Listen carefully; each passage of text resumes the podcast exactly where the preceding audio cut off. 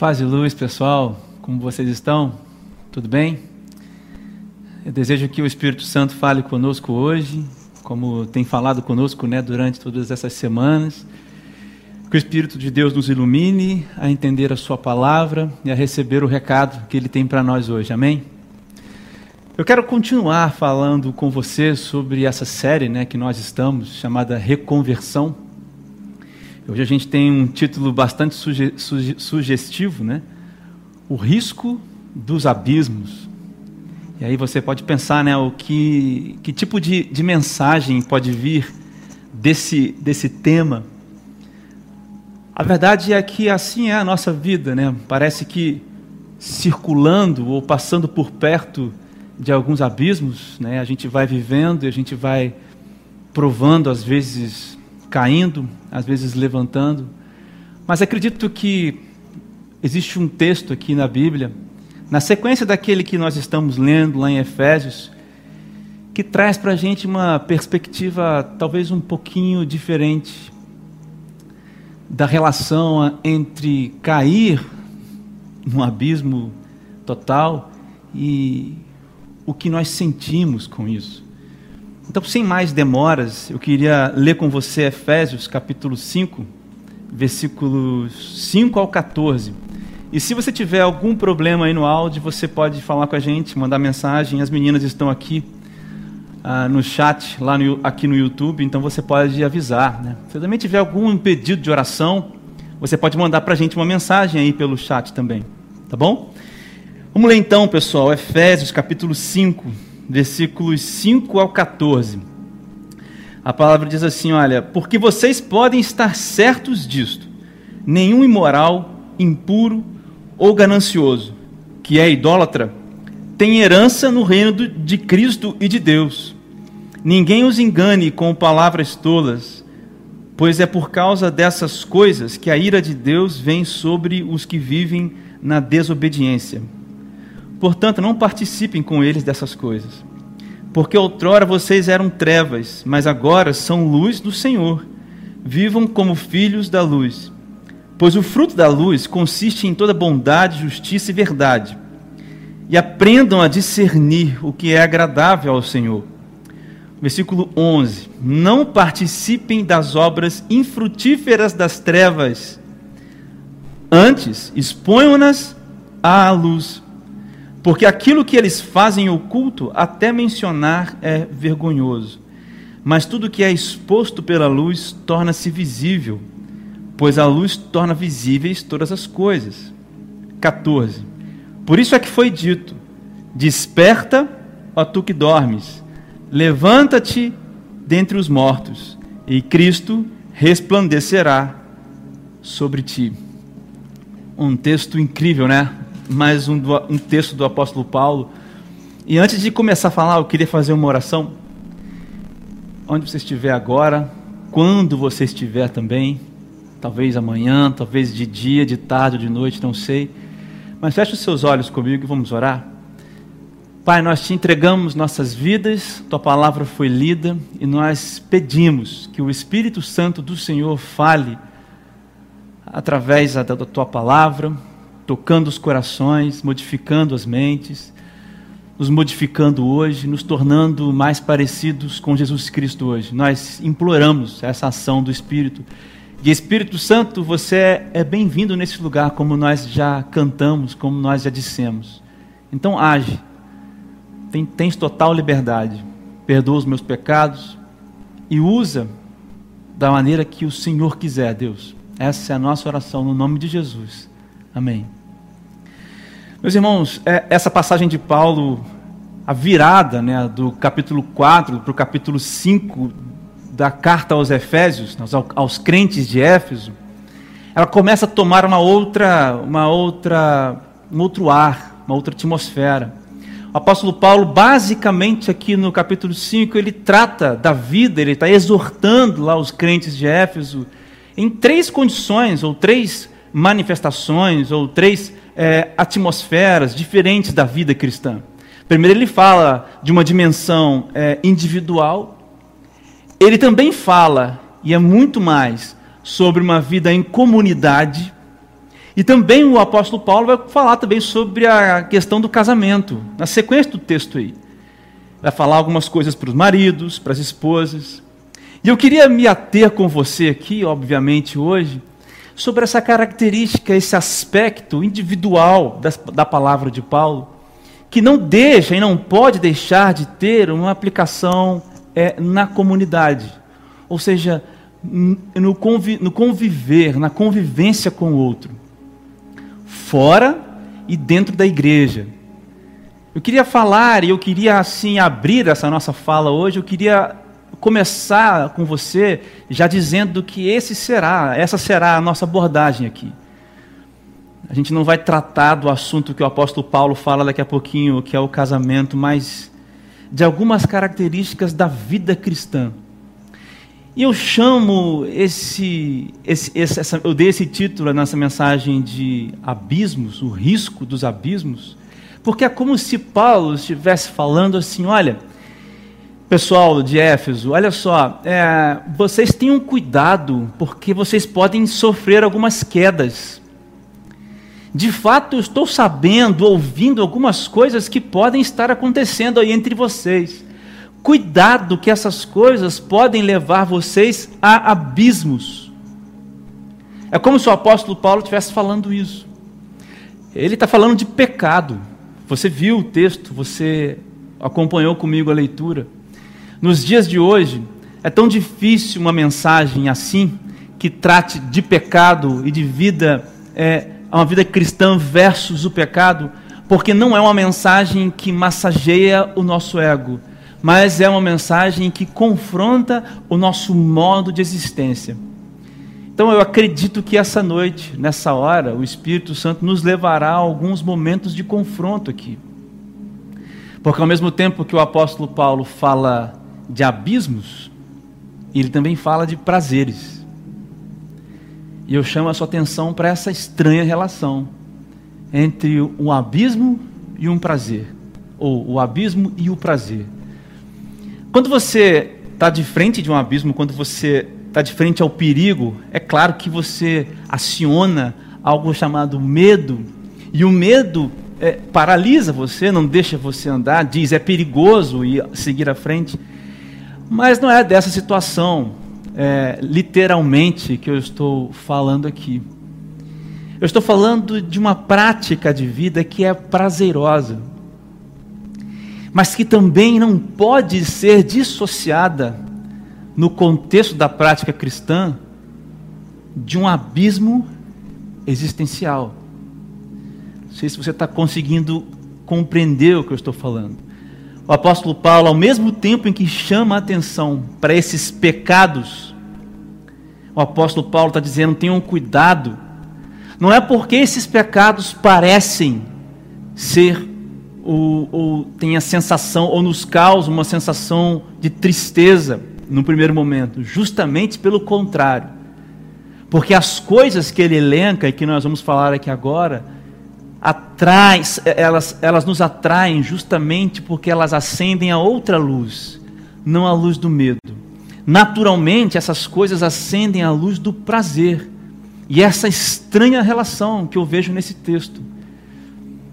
Então, quais são esses prazeres, esses abismos que o apóstolo Paulo diz aqui? Eu quero falar com você hoje sobre eles eu quero falar o que eles causam e eu quero falar como conviver com eles. É, é disso que a gente vai conversar aqui hoje. Primeira, primeiro abismo, e que é prazeroso, é o que o apóstolo Paulo diz no versículo 5. Ele diz assim: Estejam certos disso, nenhum imoral. O apóstolo Paulo fala: Olha, tenham cuidado com a imoralidade. E olha, você pode pensar, no primeiro momento, que ele está falando de uma moralidade sexual. Sim, ele está falando disso. Porque uns versículos antes, ele, ele diz assim: olha, nem comecem a conversar sobre essas coisas. Olha, não falem, não cochichem sobre essas coisas. Não fiquem tendo relações mais ou menos próximas com essas coisas, não falem esses tipos de assuntos, não entrem em rodas de pessoas que falam essas coisas, como se vocês pudessem ser capazes de se abstraírem dessas coisas quando tocam essas coisas. Aí você pode pensar, a primeiro momento, que o apóstolo Paulo está falando de imoralidade sexual. Sim, é verdade. É de moralidade sexual. Lá em 1 Timóteo, capítulo 4, versículo 3, diz o seguinte: olha, a vontade de Deus, o apóstolo Paulo falando né, para Timóteo: olha, a vontade de Deus, Timóteo, é que vocês sejam santificados. Então, abstenham-se da imoralidade sexual. Sim, mas o apóstolo Paulo também ele diz assim: imoral ou impuro. Na verdade, pessoal, a imoralidade sexual é só mais uma face do padrão de conduta moral de Deus, que foi revelado na prática em Jesus e que é muito difícil mesmo de ser vivido. Imoralidade sexual é uma das imoralidades. Imoral é aquilo que vai, nesse contexto, é aquilo que vai contra o padrão moral de Deus. E a imoralidade tem a ver com o que julgamos ser certo ou errado. E a Bíblia nos define muito bem o que é certo e o que é errado. Imoralidade é quando você mente. Imoralidade é quando você engana. Imoralidade é quando você ofende. Você lembra da semana passada? Quando você é um ofensor quando você é um, é um legalista, quando você pisa nas pessoas. Imoralidade é quando você não ama o próximo. Imoralidade é quando você não perdoa. Tudo isso, meu irmão, é impuro. E tudo isso é imoral. Não apenas as práticas sexuais condenatórias que a Bíblia nos revela, porque o sexo em si não é o pecado, é como ele é feito e quando ele é feito. Mas não se engane, o apóstolo Paulo não está falando apenas disso. Ele está falando de tudo que é imoral. E aí eu lanço uma pergunta para você: qual é o prazer de ser satisfeito por tudo que é imoral? Se eu estou dizendo que existe uma estranha relação entre o prazer e o abismo, ué, essa pergunta faz todo sentido. Qual é o prazer que está sendo satisfeito aqui? Sabe qual é o prazer? É o prazer do alívio imediato. É o prazer do etéreo. É o prazer do líquido. Já preguei algumas vezes falando sobre isso. É o prazer das coisas que é, como uma miragem estão nas nossas mãos, mas quando você aperta, elas escapam pelas mãos. Esse é o, isso é a imoralidade sexual. Ninguém é de ninguém. Isso é a imoralidade em todos os sentidos. Isso é a coisa impura. O que está sendo satisfeito em você é o alívio apenas imediato. Mas o que, que existe nesse abismo do prazer do alívio imediato? Existe lá o exílio, existe lá o não pertencimento, existe lá a solidão.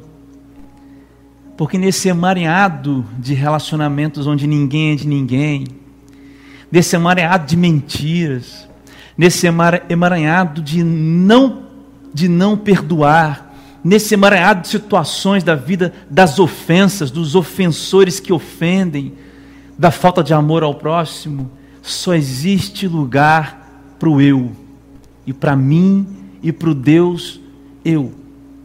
E esse lugar é o lugar da solidão, e esse é, é o abismo da solidão. Eu garanto para você que está me ouvindo aqui hoje. Você pode viver uma, uma vida de prazeres e de alívios imediatos, mas todo alívio tem apenas um endereço da solidão que não é imediata, que é permanente, do não, do não pertencimento e do exílio que é permanente. Você entende isso? Satisfazer o prazer do alívio imediato te leva ao abismo da solidão, do não pertencimento, do exílio. Mas o apóstolo Paulo continua dizendo, e ele, ele, ele fala dos gananciosos.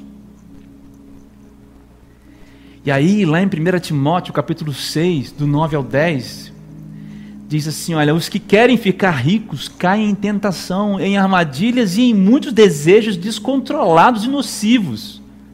Olha só, que levam os homens a mergulharem na ruína e na destruição, pois o amor ao dinheiro é a raiz de todos os males. Algumas pessoas, por cobiçarem o dinheiro, desviaram-se da fé e atormentaram a si mesmas com muitos sofrimentos. Uau, que passagem, né?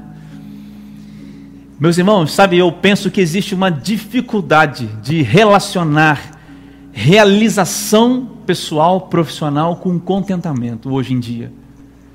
Existe uma necessidade de ter que vai de encontro à necessidade de se sentir contente e de estar contente. Contente vem de contentamento, eu me contento com o que tenho. Nesse mundo onde assim nós precisamos, sabe?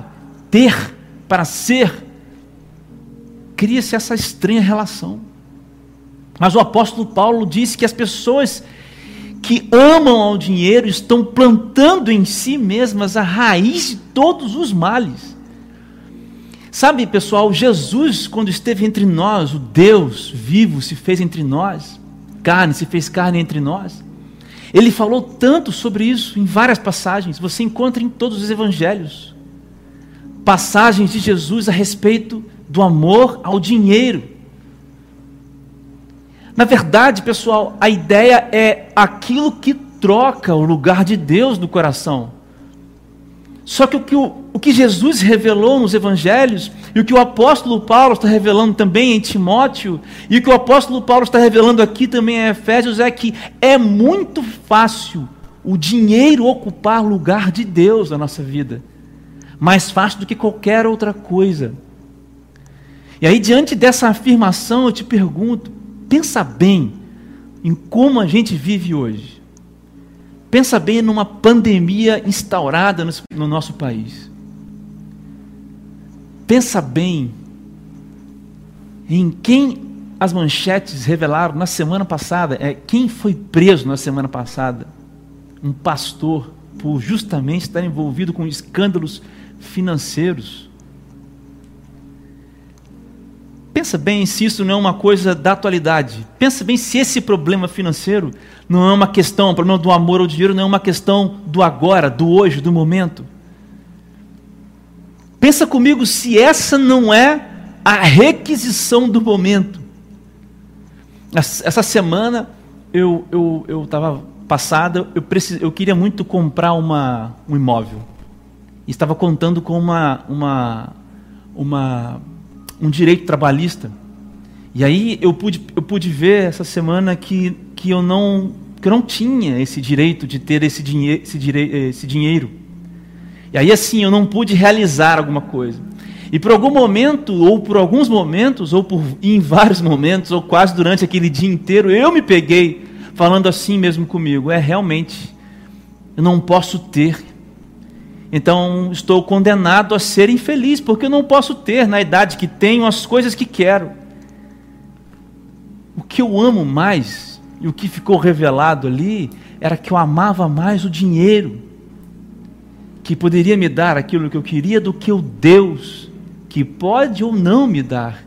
Porque a alegria baseada no Deus, que pode ou não me dar as coisas, essa alegria revela contentamento.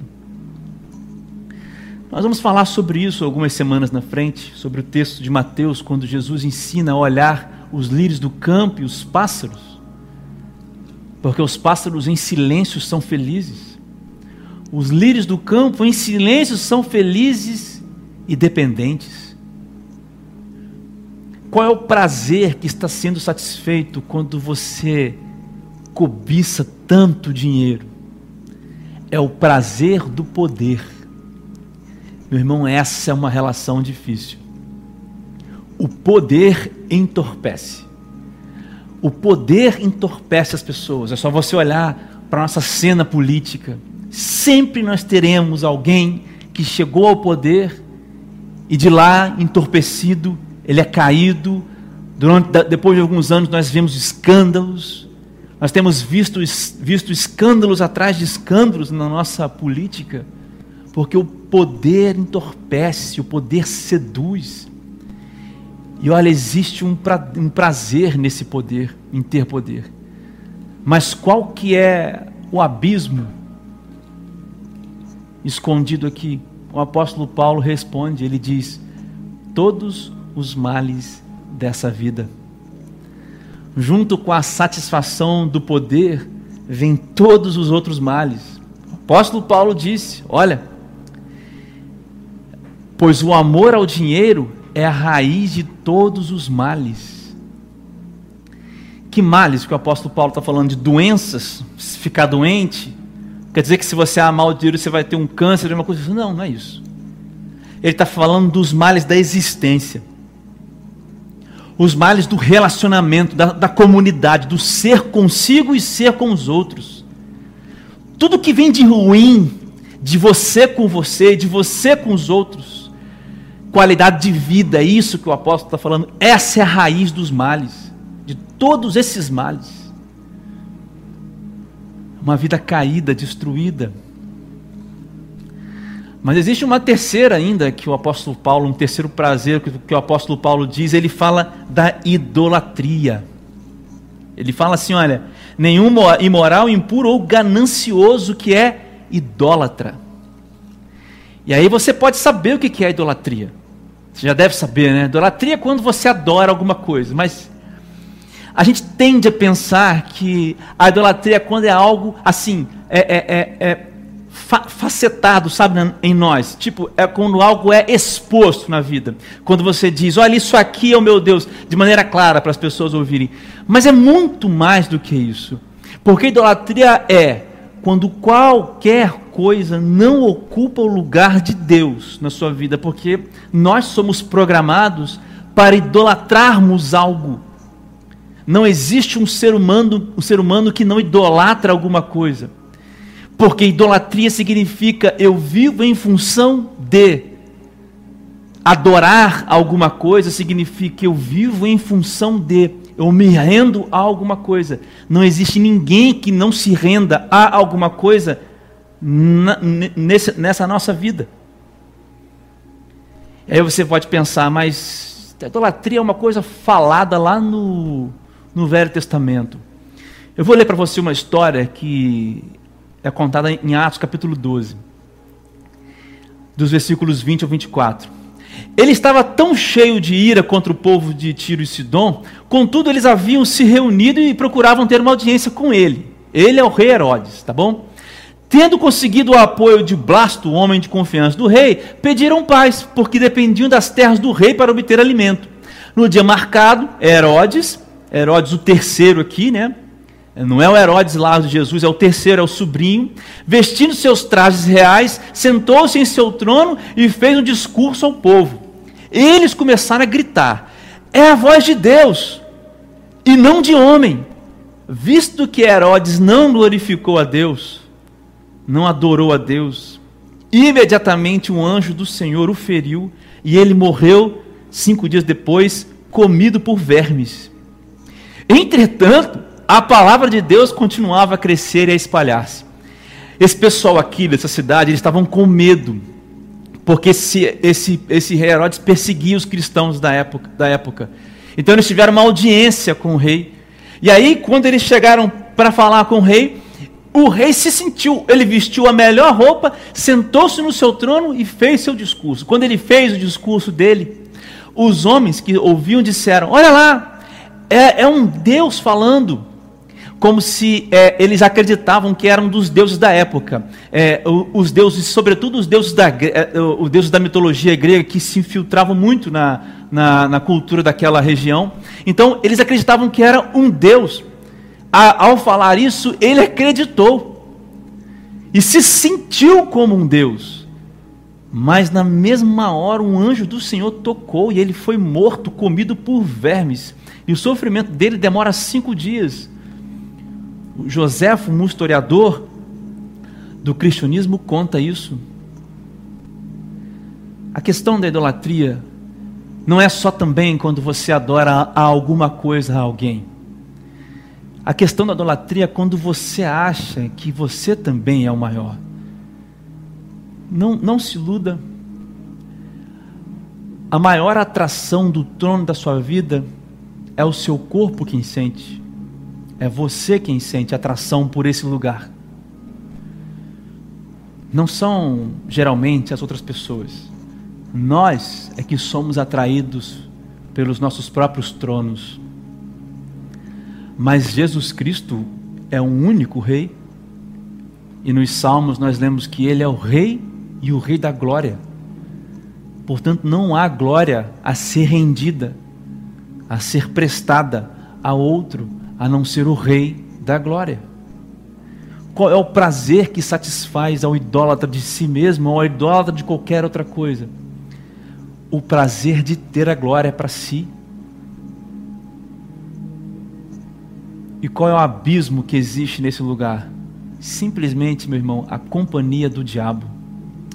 Porque você sabe que quem é que quer, quis e continua querendo roubar a glória de Deus é o Satanás.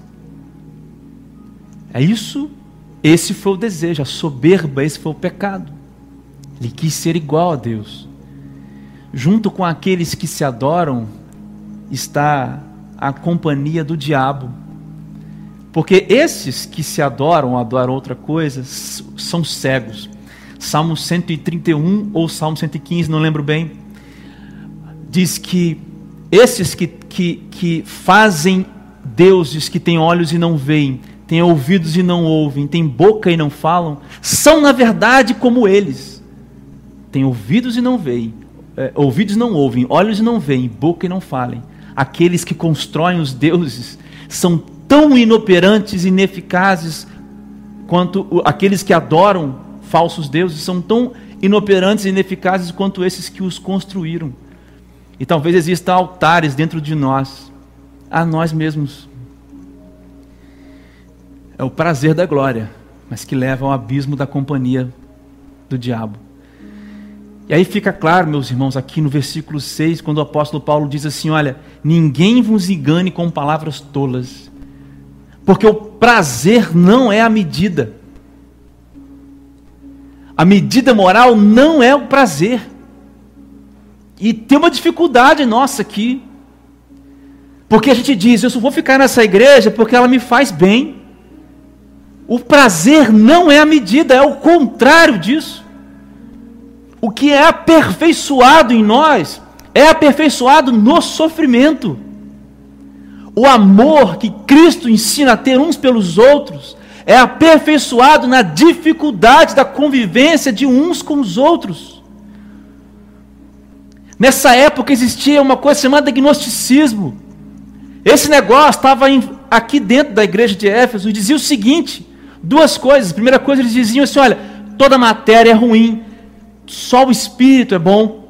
Então eles diziam: nada do que você fizer vai fazer com que a matéria seja boa. Então faça o que você quiser do seu corpo, porque é o espírito que vale. Mas se naquela época esse, ensinamento tentava deturpar o evangelho, o que dizer de hoje? A palavra diz que o nosso corpo é templo do Espírito Santo. Eles também diziam, os agnósticos diziam o seguinte: olha, já que então é, é, é, a graça de Deus os alcançou, quanto mais nós pecarmos, mais a graça vai ser revelada. Olha que heresia. Pecado não é palco para graça. Pecado não, o pecado não é para que você revele a graça de Deus. Pecado é para que Deus revele a você a graça dele, não você revele às pessoas. Tem uma frase de um, de um teólogo chamada, chamado William Berkeley que ele diz o seguinte, seguinte: olha, o cristianismo enfrentou esse argumento, insistindo que, a, que, que é, a graça não era só um privilégio e um dom, era tam, dizendo que a graça não era uma responsabilidade, uma obrigação nossa. Era somente um privilégio e um dom. Você entende? Os caras diziam: olha, o corpo é mau. Não tem nada de bom na gente. Vamos pecar porque a gente revela a graça. Que é só uma questão espiritual aqui. Meu amigo, meu, meu, minha irmã, meu amigo, minha amiga. A graça de Deus não, não é isso. A graça de Deus leva você a uma vida com responsabilidade. Uma, uma obrigação que o apóstolo Paulo chama de eu sou escravo da justiça. Isso está em Romanos. Se não me falha a memória, capítulo 8, verso 15 ou verso 25. E quando o apóstolo Paulo diz que eu sou escravo, ele diz: Eu sou por vontade própria, escravo da justiça. É isso. O prazer não é a medida moral da nossa existência. E nunca será. Ter prazer nas coisas. Então você pergunta, e eu estou terminando, o que, que agrada a Deus? Porque no versículo 10 o apóstolo Paulo diz assim: procurem discernir o que é agradável a Deus. Talvez você pergunte por que agradar a Deus. E agora eu vou retornar aqui no versículo 5. Olha o que o apóstolo diz aqui no versículo 5. Porque vocês podem estar certos de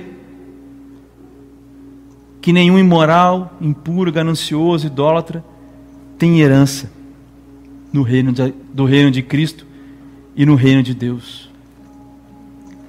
É depois disso que ele fala, portanto, não participem com eles. E depois disso que ele fala, aprendam a discernir o que é agradável ao Senhor. Nós, nós agradamos a Deus porque a graça nos atingiu. E porque os idólatras, os imorais, os gananciosos não têm parte na herança do reino de Deus. Logo, aqueles que agradam a Deus são os que têm parte na herança do reino de Deus. Logo, aqueles que satisfazem os seus prazeres estão caindo em queda livre nos profundos abismos dos prazeres e de qualquer e todo prazer eles não agradam a Deus. Eles estão debaixo da ira de Deus. Mas a pergunta não é o que é agradável a Deus aqui nesse contexto. Mas a pergunta é como discernir entre uma coisa e outra. E é aqui que eu quero encerrar a minha fala com você hoje. Porque essa é a grande pergunta dessa reflexão. Tudo bem. Como discernir? Porque eu não quero deixar, eu não quero ser desses que não têm herança. Eu quero ser aquele que tem herança. Eu quero ser aquele que agrada a Deus. Como? Como discernir? Essa é a grande pergunta dessa, dessa reflexão.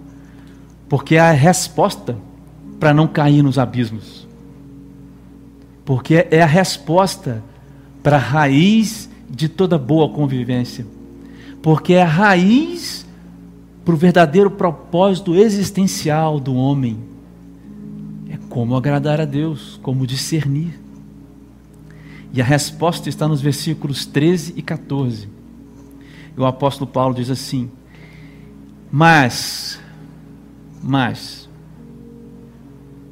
essas coisas todas, esses abismos todos, essas desgraças todas, tudo isso, o que é exposto pela luz torna-se visível, pois a luz torna visível, visíveis todas as coisas.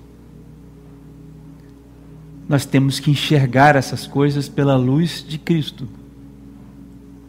Primeiro, ponto dessa resposta para a pergunta: como então discernir o que é agradável a Deus? Somente quando a luz de Cristo traz à tona aquilo que está em trevas.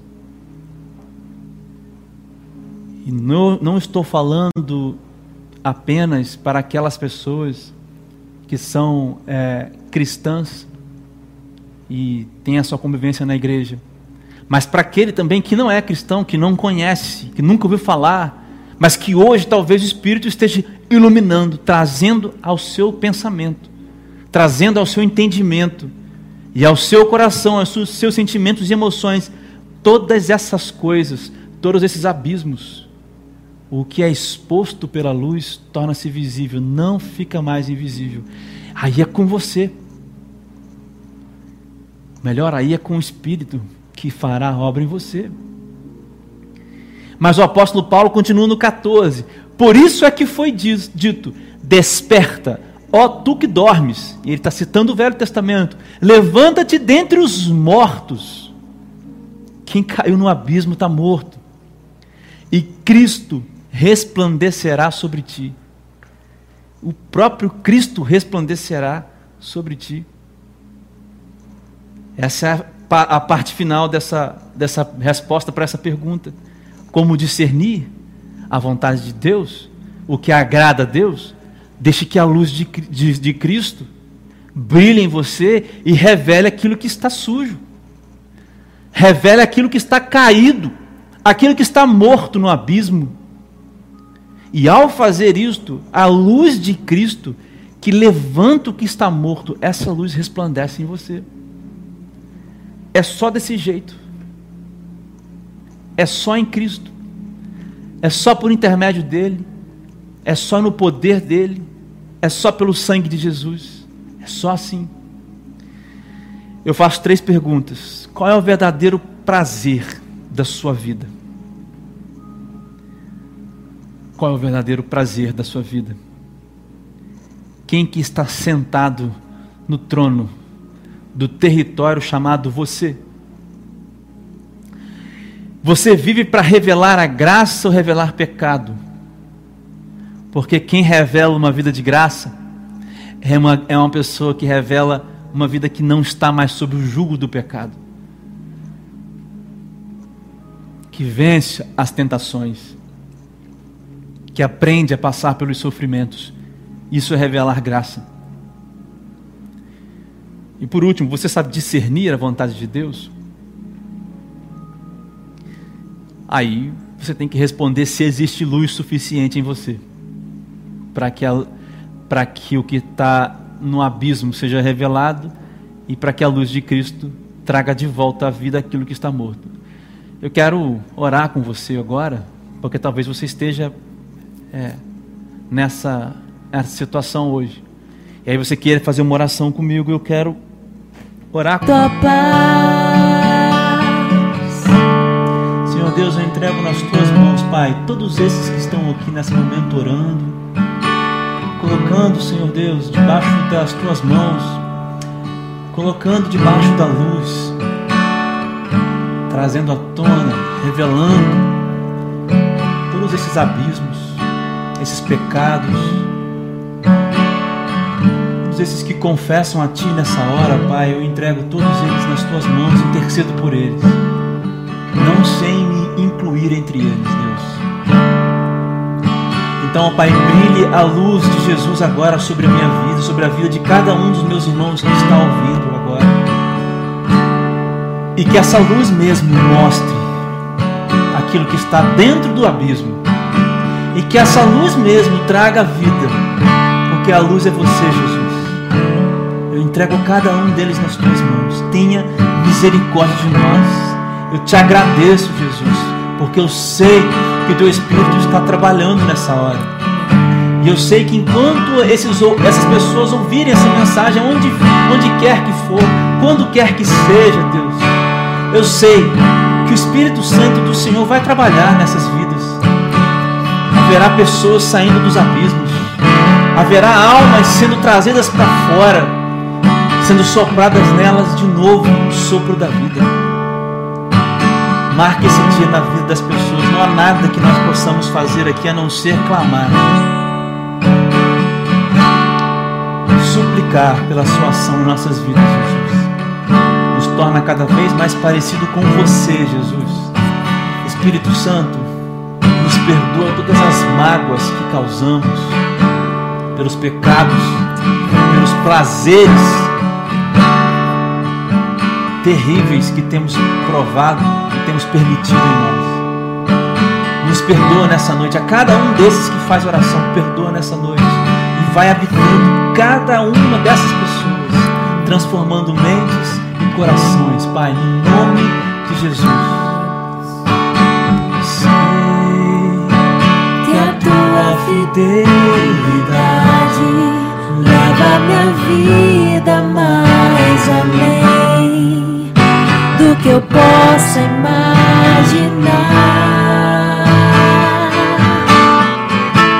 Sei e não posso negar que os teus olhos sobre mim me enchem da tua paz, teus olhos sobre mim me enchem da tua paz, que os teus olhos sobre mim me enchem da tua paz. Amém. Muito obrigado por você ter ficado conosco aqui até esse momento. É, que você tenha uma semana abençoada, que Deus te abençoe. Eu queria te fazer um convite especial ainda, antes de você desligar. Não desliga, não fecha ainda. É, nesse, nesse mês, durante as sextas-feiras, nós teremos uma série especial, porque nós estamos no mês do Setembro Amarelo, uma campanha né, contra o, o, suicídio. E nós sabemos que essa é uma questão que atinge muitas pessoas. Então, toda sexta-feira, às 8 horas da noite, pelo Instagram e pelo YouTube, ao vivo, eu quero fazer uma série com você durante todas essas sextas, as quatro sextas-feiras de setembro. Eu estarei lá com você às sextas, às 8 horas. E aí você pode acompanhar tanto pelo Instagram quanto aqui pelo YouTube. Não deixe de acompanhar também a nossa agenda. Amanhã às seis e meia a gente tem uma reunião de oração. Quinta-feira também às seis e meia da manhã, lá no nosso Instagram. Ah, Quinta-feira à noite nós temos um bate-papo, o bate-papo raiz, que também vai conversar com psiquiatras, psicólogos sobre a questão do suicídio, sempre relacionando isso com a nossa vida cristã. E às sextas-feiras, nesse mês de setembro, eu estarei lá com você. Que Deus te abençoe, te dê uma semana na paz. Vamos orar para a gente encerrar. Senhor Deus, eu entrego cada um dos meus irmãos nas tuas mãos, que a semana deles seja abençoada. Que se houver dificuldades, que o Espírito revele força que se houver alegria, que o Espírito revele gratidão. Se houver ainda abismos, que o Espírito revele vida, destruindo a morte. No nome de Jesus, que a paz nos acompanhe nessa semana e que o Senhor nos ensine a cada vez mais ser parecido contigo para darmos assim, um testemunho que realmente cause impacto nesse mundo. Essa é a nossa oração, Senhor. Muito agradecido por tudo que o Senhor fez nessa noite. Muito obrigado por tudo. Em nome de Jesus, amém. Paz e luz, pessoal. Até segunda-feira. Tchau, tchau.